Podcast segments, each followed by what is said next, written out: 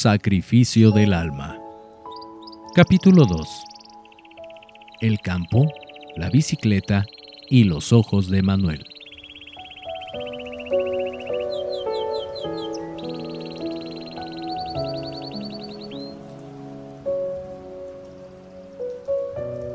Docenas de diagnósticos había recibido María del Carmen acerca de la ceguera de su hijo.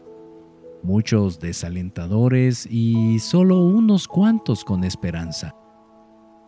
Un moderno estudio despertaría dudas a muchos doctores que podrían encontrar el camino a una cura, o por lo menos el motivo del impedimento visual que padecía.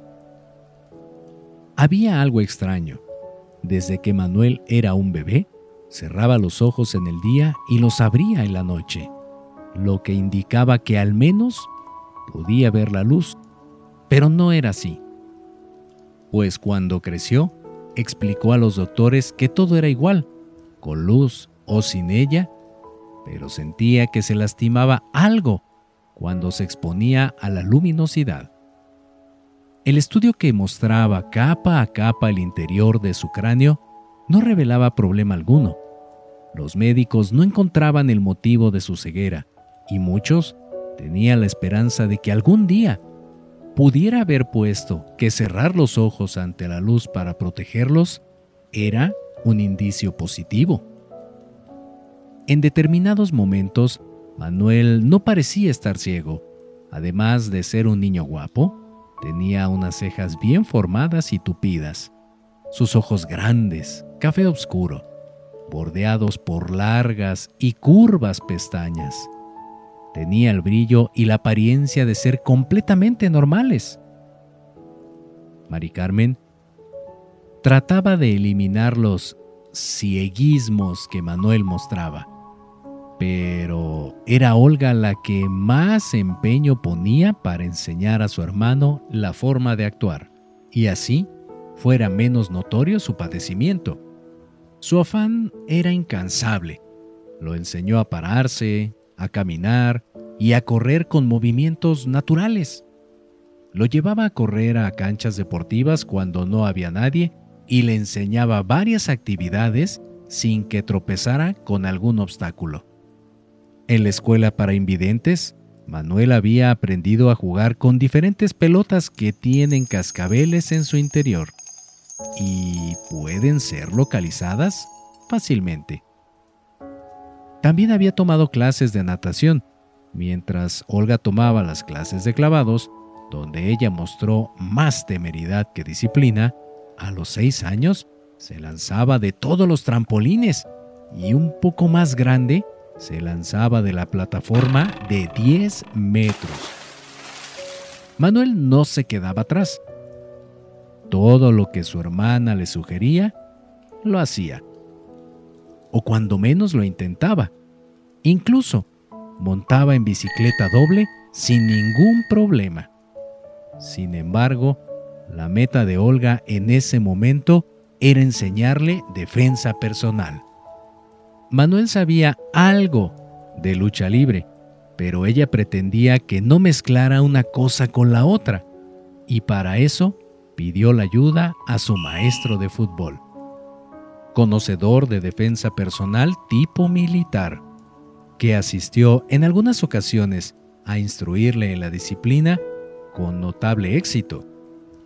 Los hermanos no dejaban de practicar, incluso Leticia, la baby, amiga de Olga, ayudaba en los entrenamientos. Me hubiera gustado tener a mi padre a mi lado.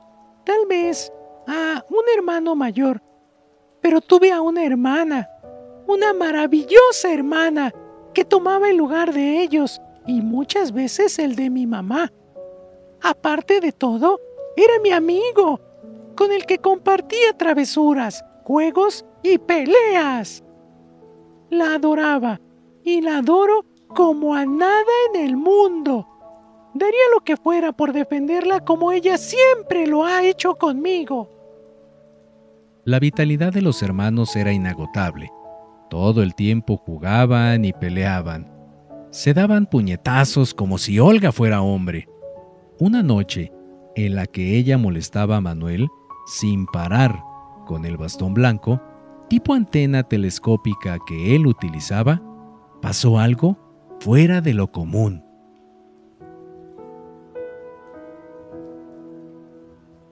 Ella estaba furioso y no podía acercarse a su hermana para darle su merecido, hasta que sucedió algo que le dio ventaja.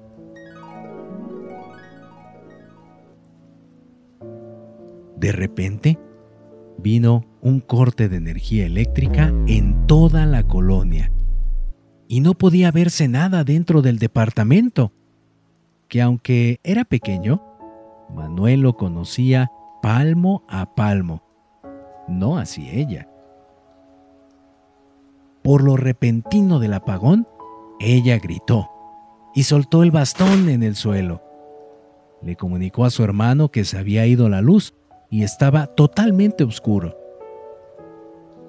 Manuel no podía dejar pasar la oportunidad y se apoderó del bastón inmediatamente.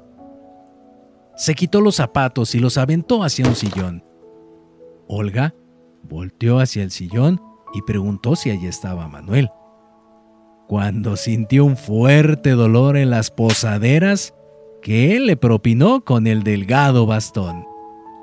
Ella quiso atraparlo, pero solo chocaba con los muebles mientras Manuel se deslizaba como gato por todo el departamento sin hacer ruido.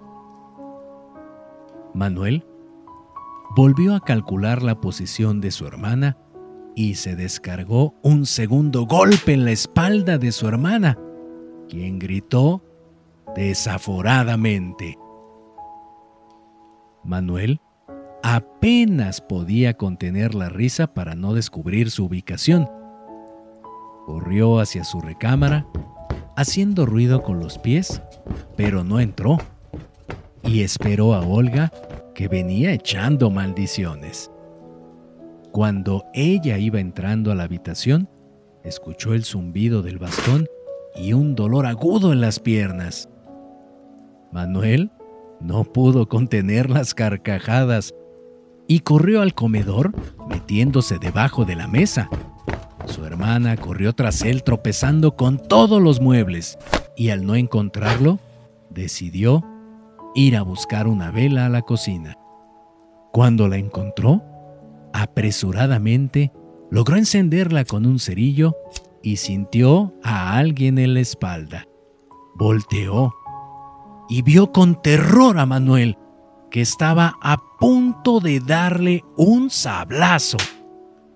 Estiró sus brazos para defenderse, quemando levemente la mano izquierda de Manuel, quien corrió nuevamente a la parte inferior de la mesa para esconderse. Pero ella lo siguió, vela en mano, y se agachó para jalarlo y sacarlo de su escondite. Sin darse cuenta, prendió un costado del mantel de la mesa y se abalanzó sobre él. Su hermano trenzándose los dos en una pelea de perros y gatos. Mari Carmen subió las escaleras para llegar a su departamento a tientas y buscar la llave con desesperación, pues oía gritos alterados de sus hijos en el interior del departamento. Todas sus llaves cayeron al piso y se agachó rápidamente a recogerlas porque cada vez eran más claros los alaridos desesperados de sus hijos. Trató de meter una llave y después otra, hasta que pudo abrir la puerta. Cuando ésta se abrió, vio a sus hijos revolcándose en el suelo, iluminados por el mantel de la mesa que ardía. Mari Carmen jaló todo el mantel y lo aventó al suelo para apagarlo a pisotones, y este se fue extinguiendo. Corrió a la cocina, tomó una jarra de agua y regresó a apagar el ya débil fuego que aún quedaba. Los tres gritaban al mismo tiempo y empujaban muebles. Parecía pleito de cantina y de pronto llegó la luz.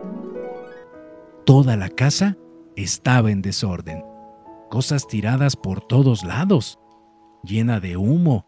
En la puerta se asomaban los vecinos y los niños se encontraban en el suelo. Olga volteó a ver todo sorprendida.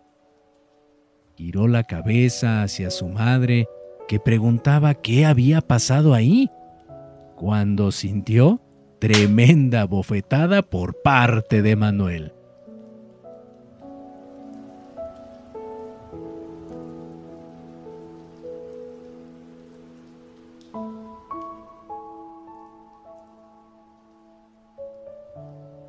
No te pierdas el próximo capítulo de Sacrificio del Alma, un amor a través de la vida y el tiempo, escrito por Rubén Sobrino Prado.